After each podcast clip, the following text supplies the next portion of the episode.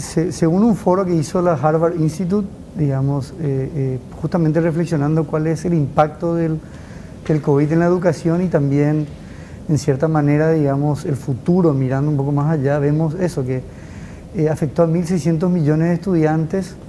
un 94% de, de los estudiantes de todo el mundo, 99% de los estudiantes de los países que tienen bajos ingresos, y cuando decimos afectó es que impactó obviamente negativamente, ¿verdad? Eh, y por otro lado ha sido el sector de la educación el segundo sector más afectado, eh, claramente el sector de la salud, el sector sanitario eh, opacó obviamente digamos toda la discusión, ganó la prioridad en muchas decisiones públicas también, pero después viene la educación que es que ha sido el más, uno de los más, sectores, el segundo sector más impactado y que también es más difícil medir cuál ha sido el impacto de, la pandemia y que todavía estamos en cierta manera tratando de ver y, la, con la esperanza que no sea un segundo año perdido, digamos. Tal cual, es que nunca vamos a saber, es decir, sí vamos a saber, pero en este momento todavía no, em, la balanza de lo positivo y negativo de este sistema. Porque vos puedes decir, es cierto, ahora con las plataformas digitales llegas a más gente de lo que llegarías de forma presencial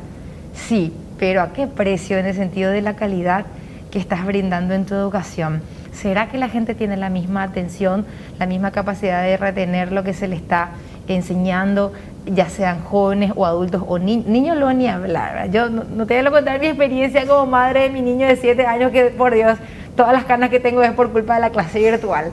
Pero eso entre paréntesis. Eh, entonces, muchos alumnos perjudicados es lo que nos dice esta primera eh, presentación que nos traes y que seguramente la gente de sus casas sabe perfectamente de qué estamos hablando, pues es parte de su realidad también. Exactamente, y en la segunda vemos, eh, eh, la segunda diapositiva,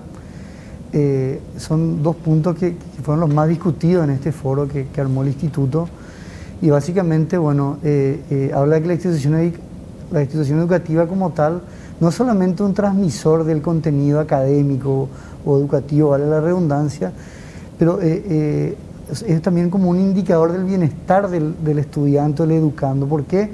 Porque eh, en ese contexto que es la institución, el edificio, el colegio, la universidad, vos te puedes percatar la salud, si está bien alimentado, le, agrega el contenido social, comunitario tan importante, ¿no es cierto? Por eso, como dice el punto, el punto segundo, es también un gran nivelador. ¿En qué sentido? En el sentido de que eh, claro, en, la universidad, en la institución, eh, es como mucho más fácil, digamos, en cierta manera, todo lo que trae el niño desde la casa, ¿no es cierto? Eh, y que sabemos que, bueno, no todas las familias,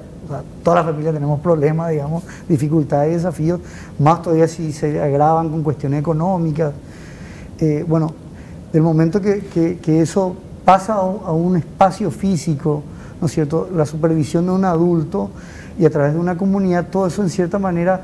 es descargado. Sin embargo, sin las instituciones académicas, sin el edificio, entre comillas, y la comunidad que, que lo rodea,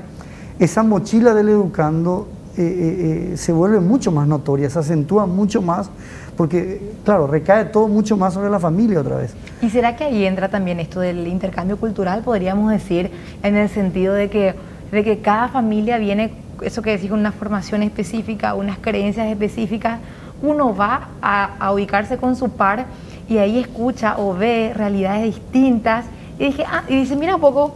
acá voy a poder aprender algo distinto, podría ser, no sé si para bien o para mal, pero, pero de verdad uno va en esos grupos y encuentra apertura también muchas veces porque aprende cosas nuevas. Totalmente, y vemos ese, lo que se habla un poco de ese desbalanceo, porque, porque sabemos que los padres hoy están exigidos, eh, por un lado muy positivo, que ambos trabajen, ¿no es cierto? Eso permite una mayor poder adquisitivo, calidad de vida para la familia, pero en cierta manera eh, esa responsabilidad educativa o de integración social, habilidades blandas, contenido académico, en cierta manera, bueno, eh, se ha trasladado a la institución educativa, que eso de un día, de una semana a otra, desapareció. Eh, y por eso en el último slide, para también por un poco eh, escuchar a Federico, que, que, tiene una experiencia interesante, lo que se hablaba, bueno, hay una, diferencia muy grande en este foro, lo que ha sido eh, países desarrollados y por otro lado países emergentes o de bajo ingreso. Ahí, ahí también hay una, eh, son dos escenarios muy distintos, pero en general podemos decir, bueno, eh, preguntas sobre infraestructura,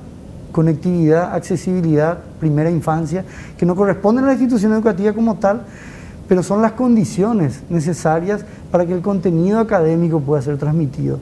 Y en muchos lugares, podemos pensar en nuestro país, eh, no sé si estamos bien, empezando en este primer punto, que es la base nomás. Y ahí te digo como la pandemia reveló mucho más o, o profundizó mucho más crisis que quizás ya estaban, pero que ahora son mucho más visibles.